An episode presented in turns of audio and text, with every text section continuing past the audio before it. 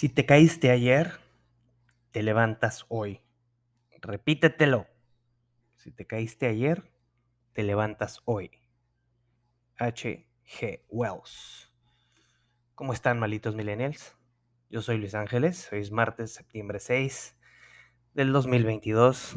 Te platico desde Tulum, Quintana Roo. Sigo aquí, pagando alguna pena que no entiendo. Es cierto.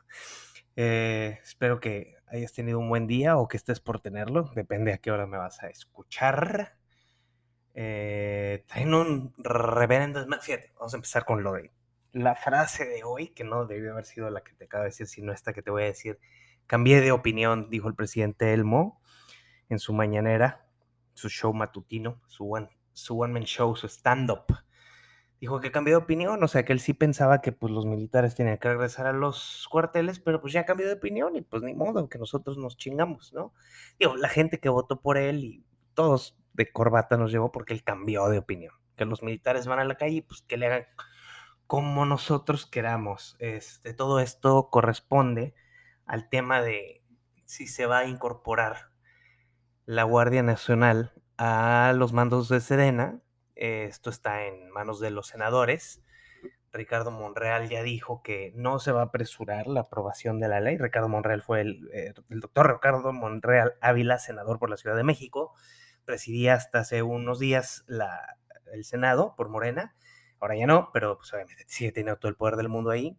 Y dice que él no, nadie se va a apresurar a decidir esto, que no es ni el jueves, como dijo el presidente, ni el viernes, que es probablemente hasta el sábado ¿Qué? Porque pues no son enchiladas prácticamente, dijo el doctor Monreal, eh, que no se puede decidir algo tan importante para el país como eso de un día para el otro. Y supongo que tú y yo estamos de acuerdo con eso, ¿no? Eh, hay mucho alboroto político ahorita. Eh, el PRI está pues digamos, eh, eh, hay, existe la posibilidad del desafuero de Alito, de Alito Moreno, el presidente del PRI de México, no del TRI. Eh, está bajo presión, que puedes recibir un desafuero, y se comenta que a puertas cerradas el PRI podría pedir una extensión para que, en efecto, la Guardia Nacional esté bajo el mando de la Sedena. Marco Cortés, Marco Cortés con K, porque acuérdense que él se escribe su nombrecito con K, el señor dirigente del PAN, eh, ya dijo que si, si Moreno realmente coquetea y cede a las presiones de Morena, pues la alianza PAN, PRI y PRD ya no sucedería, ¿no? Esto lo hizo Alito Moreno hace unas horas, o sea, más temprano, este martes 6 de septiembre, y Alito contestó que el PRI no recibe ultimátum ni acepta órdenes de aliados. Entonces, oficialmente se están peleando. Cuando más juntos deberían de estar, los tres animales están peleando. Así te lo digo como va. Marco con K, Cortés y Alito Moreno y el líder del PRD ya me hicieron hacer coraje, güey. Nada pensar en esto, pero bueno, cuando más unidos debería de estar la alianza es cuando más se pelean y eso es terrible para nuestro país que Dios nos haga reconfesados y que Dios nos bendiga mucho porque lo vamos a necesitar de verdad. Está tremendo la grilla, la liosería política. Eh, te cuento también que Omar García Harfuch, galanazo, secretario de Seguridad Pública de la Ciudad de México, está pues ahí con unos tiempos medio complicados, pues se le acusa de que él era el jefe de la Gendarmería, ahora Guardia Nacional, cuando sucedieron los hechos de los desaparecidos de Ayotzinapa. Él ya empezaron a... Ha estado en dimes y diretes de que yo no estuve ahí, esas son puras mentiras, esa noche yo no andaba ahí, nada, es cierto. Este, y eh, unos documentos del ejército que filtró el diario español El País demostraron que García Harfuch sí estuvo en Iguala el día que, en varias de las reuniones de los días que se, que se creó esto, ¿no? El desafortunado incidente de, de los desaparecidos de Ayotzinapa. Eh, ella dijo que sí, en efecto, salió a dar su versión de los hechos. armó un hilo de tres tweets en donde él dice, sí, yo estuve ahí, pero pues no estuve en las reuniones, hay documentos que sí, pues, estuve en, la gendarmería, eh, no como coordinador estatal de la Policía Federal en Guerrero, y pues él dijo, yo nada que ver con esas juntas, se lavó las manos y dijo, es lo último y lo único que voy a hablar yo con respecto al tema. Entonces, pues así las cosas con García Harfuch. Lamentablemente, eh, todo esto es fuego amigo, eh, porque pues suena él para ser un gobernador de la Ciudad de México una vez que, termine este sexenio de Claudia Sheinbaum. Eh, sí, lo dije así, shame de lástima y bound rumbo a.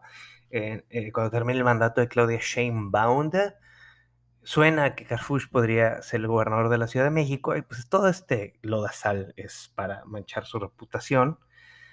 Ha tenido sus aciertos, ha tenido sus tropiezos. Ser jefe de seguridad pública es una labor sumamente complicada, desde un pequeño municipio hasta donde quieras, es una labor compleja. En fin, va a estar complicado y no se la van a poner fácil a, Harfush. Te cuento algo rapidito. Eh, estrena Reino Unido primera ministra Liz Truss, que es prácticamente alguien que le va a dar un poco de continuidad a, Boris Johnson. No sé si lo recuerdas a él, así güero, despeinadón, así como en facha siempre. Eh, Liz Truss fue, es la, hasta ahorita, hasta esta hora es secretaria, eh, la ministra de Relaciones Exteriores, Joy Ebrard, ¿eh? Una persona de, que pasó de Secretaría de Relaciones Exteriores a primer ministro, podría sonar bien para ti. Es la tercera primer ministra de Reino Unido después de las conservadoras Margaret Thatcher, que gobernó el 79 al 90, y Theresa May, que gobernó el 2016 al 2019. También conservadoras como ella. Ella se quiere vender así como es un poquito liberal, pero en realidad es solamente la continuidad. Lo que hemos venido viendo con Boris Johnson. Liz Truss, recuerden ese nombre. Nueva primera ministro de primera ministra dice de, de Reino Unido. Su primer promesa bajar los impuestos, prometen todo eso, eh, ya invéntense otra por el amor de Dios, porque creo que ya todos nos la sabemos. Pero el tema que ahorita está muy latente y te quiero platicar un poquito es este rollo de la Suprema Corte de Justicia Mexicana con el tema de eliminar la prisión preventiva. O sea, ¿qué, qué es lo que está pasando? ¿Qué es lo que, de, qué es lo que, de qué va esto de, la Corte Suprema Corte de Justicia? Este lunes, o sea, lunes 5, la Suprema Corte de Justicia inició el debate de dos proyectos, ¿sí? Básicamente, uno, dejar de aplicar el artículo 19 de la Constitución y el otro, reformar el 167, el artículo 167 del Código Penal. Esto es para qué? Para que se deje de utilizar la prisión, lo que le llaman prisión preventiva oficiosa en México. Ok, va. Que madre es la prisión preventiva. Ese es una de las medidas de, cuidado que se aplica a las personas procesadas por algún delito. O sea, los acusados deben de llevar el proceso penal dentro de la cárcel, aun y cuando no hayan recibido sentencia ni se haya acreditado que son culpables. ¿Ok? O sea, si tú tienes el, beneficio de la duda, que realmente lo debemos de tener todos legalmente, pero no has recibido sentencia, puedes ir a la cárcel. Eso es la prisión preventiva. Entonces son dos cosas, ¿sí? La prisión preventiva justificada es cuando un juez decide, esta persona tiene que llevar su proceso en la cárcel. ¿Por qué? Porque hay riesgo de fuga, porque hay posibilidad de reincidencia, digamos un capo, ¿no? alguien que tardaron mucho en atrapar, en agarrar. Es, eh, ahí es cuando aplica la prisión preventiva justificada. Y está la prisión preventiva oficiosa. O sea, ese es rápido. Ese es todo el acusado de dicho delito, culpable o no, o con proceso, tiene que estar en el bote para iniciar el, proceso legal. ¿Bajo qué delitos cabe que esta persona se tenga que ir ipso facto a la cárcel? ¿Sí? Son 16 tipos. Algunos para mencionártelos, violencia sexual contra menores, es uno, feminicidio, delincuencia organizada, secuestro o desaparición forzada, uso de programas sociales con fines electorales, enriquecimiento ilícito, robo de hidrocarburos y unos cuantos más. Así que si la acusación es de esto, vas a la cárcel sí o sí, aunque no se te haya comprobado tu culpabilidad. Ahora, ahora, ahora, ahora, no siempre ha sido así la ley en México. El catálogo de delitos, de que merecen prisión eh, preventiva oficiosa eh, se fue ampliando por ahí del 2019, cuando eh, López Obrador quiso así como que era para, digamos, castigar a los funcionarios, a lo que él considera funcionarios corruptos. Pero esto en realidad se creó en el 2008, cuando gobernaba Felipe Calderón Hinojosa, para castigar y perseguir naturalmente a los narcos, ¿no? ¿Se usa mucho? Sí, ¿no? Pues mira, hasta junio de este año, dos, al menos 227 mil personas que estaban en la cárcel en México, en todo el país. De todas esas 227, alrededor de 92 mil estaban bajo esa, esa figura de prisión preventiva. O sea, el 40% de la población de, cárcel, de prisioneros en México están encarcelados sin una condena. Una gran mayoría de jóvenes y mujeres casi todos de bajos recursos. ¿Cuánto tiempo pueden estar así? Esta es otra cosa. La Constitución dice que una persona acusada solo puede estar máximo dos años en prisión preventiva.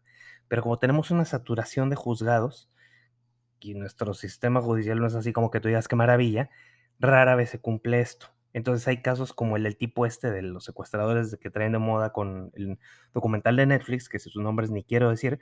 Él, por ejemplo, lleva 17 años sin condena. Échale. O sea, de dos que marca la ley, ya lleva 17. Y quieras que no, este documentalito propagandístico pues puso el debate en la mesa, ¿sí? Porque así la comunidad internacional, derechos humanos, especialistas del derecho, dicen, ¿por qué? O sea, ¿por qué vamos a seguir con este de encarcelar primero e investigar después? ¿Sí? Por eso está el debate precisamente en la mesa. Una de las dudas que la gente se pregunta más es si una vez que se acepte esto o no se, acepte, ¿la gente va a salir de la cárcel? No. O sea, ahorita se, se, iniciaría un nuevo proceso, los abogados pueden decir, esta medida cautelar ya se anuló, ¿qué podemos hacer? Pero la prisión preventiva justificada va a seguir existiendo y muchas personas procesadas que se consideren en, riesgo de, fuga se van a ir a la cárcel sin que un juez les haya dictado formal prisión o procesado adecuadamente. O sea, es de pesadilla esto. Está muy, muy cañón. No es para juego, es una decisión que puede cambiar mucho nuestro país hay gente que dice que pues está mal, hay gente que dice que está bien, que por qué vamos a dejar, que por qué si esto y lo otro no, que no está tan mal la propuesta, en fin, es, acuérdate, tenemos elecciones como siempre te lo recuerdo en el 2024 y pues todo es politiquería. Entonces, bueno, te lo dejo de tarea. Hoy pocas noticias de deportes. Martes 6 de septiembre juegan, están jugando ahorita la Liga Mexicana de Fútbol, León contra Juárez, eh, Santos contra Necaxa, a las 7, a las 7 comenzó sus juegos, más tarde a las 9 de hoy juega Cruz Azul contra Rayados de Monterrey y el América contra el San Luis a las 9 de la noche también. Ah, serán juegos interesantes, suenan bien algunos, esperemos que Rayados ganen, por favor, por amor de Dios. Y de noticias del espectáculo, realmente solo hubo puro chisme, medio feo, medio cochino en una foto, en un video se ve a Harry Styles haciendo lo que parece ser es escupirle a Chris Pine, el actor, en la muestra de cine, Festival de, Internacional de Cine de Venecia. Y chisme barato. No tengo nada así como que tú digas qué buena información hay del mundo del espectáculo y por lo tanto, pues para qué te desinformo si es puro chisme barato. tengo todo por hoy. Este, espero que te haya gustado la explicación de, lo de la prisión preventiva. Eh, el portal de noticias Te lo cuento hizo una gran labor a detallarlo, explicarlo humanos para nosotros en texto. Ellos también tienen un podcast, escúchalo, está muy padre. Y de ahí les usurpé la información, lo cual se los agradezco mucho. Gran portal Te lo cuento, gran cuenta de Instagram Te lo cuento, muy padre. Y bueno, pues nada más te deseo que tengas buena noche, buen día, buena tarde, donde sea que me estés escuchando. Esto fue un pequeño resumen de lo que ha sucedido en nuestro mundo y en nuestro país este martes 6 de septiembre. Te saluda Luis Ángeles, creador de Malditos Millennials, TQM XOXO. Bye.